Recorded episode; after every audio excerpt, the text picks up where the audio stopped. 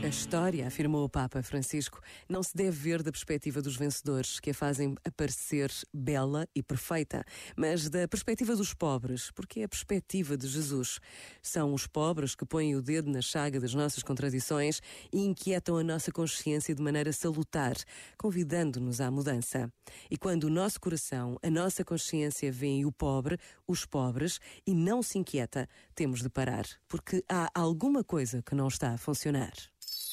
Este momento está disponível em podcast no site e na app.